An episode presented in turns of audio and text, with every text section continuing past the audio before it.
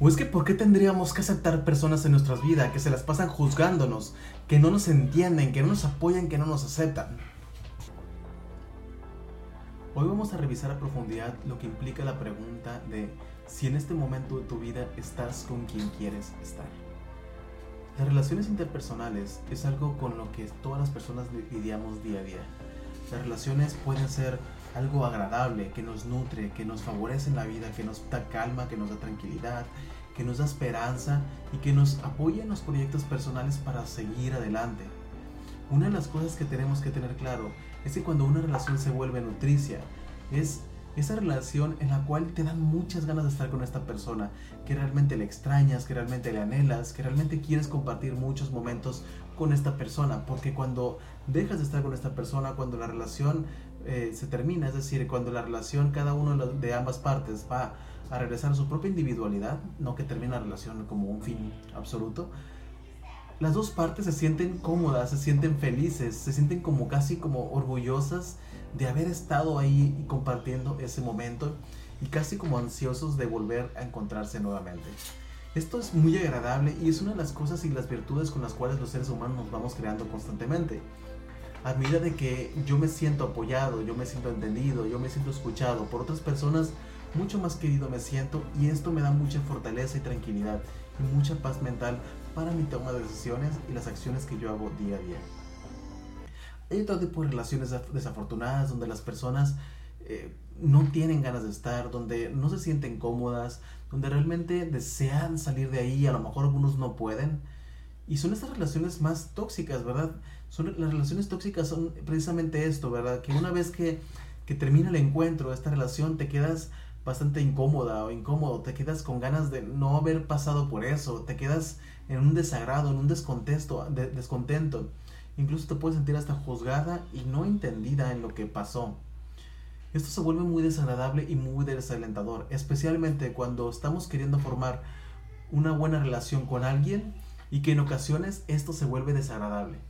De hecho, muchas relaciones de pareja terminan porque hay una pequeña situación desagradable que altera todo lo bueno de la relación anterior y, lo, y es suficientemente fuerte para que esto acabe con la relación en sí misma. Y es ahí donde necesitamos poner mucha atención porque algunas veces hacemos algo grande de algo que es pequeñito. Entonces eh, es como cuestionarme qué cosas yo necesito mantener, qué cosas necesito, cuidar, dónde necesito a lo mejor bajar un poquito estas cuestiones exageradas, ¿verdad?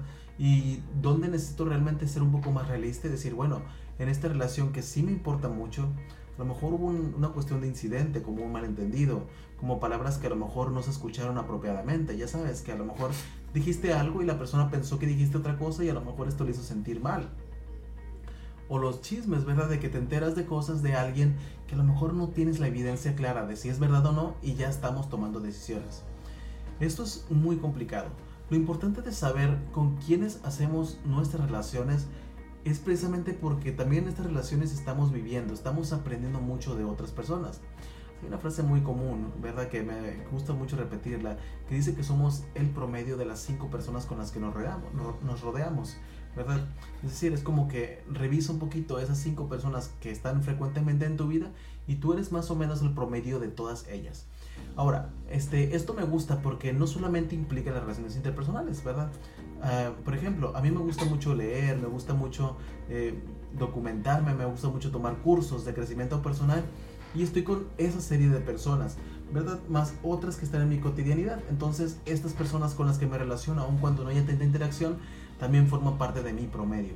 Es decir, no es para solamente pensar en esas personas con las que convives, sino con las cosas con las que tú te estás relacionando. Pueden ser libros, pueden ser, eh, pueden ser programas educativos, pueden ser cursos, pero también pueden ser programas de espectáculos, ¿verdad? Chismes, mitotes, que también esos de alguna forma están eh, impactando en nuestro propio desarrollo de la personalidad.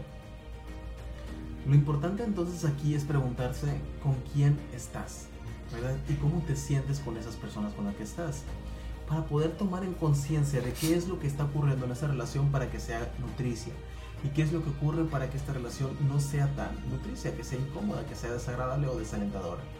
Y una vez tomando conciencia es tomar decisiones que te van a ayudar a mejorar lo que ya está, si es que se puede, y a solucionar los problemas que están incomodando la relación.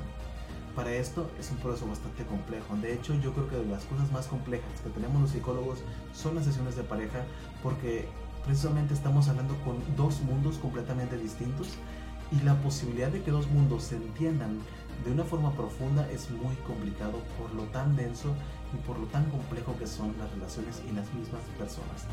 Entonces, esto es para ti.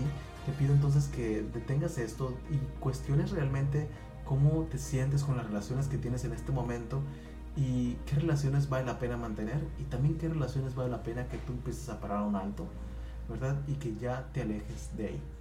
Este es mi video, espero que te haya aportado muchísimo y seguiremos dando mucha información valiosa, muchos temas de reflexión para que puedas seguir nutriendo tu propia persona. Y nos vemos en el siguiente video. Chao.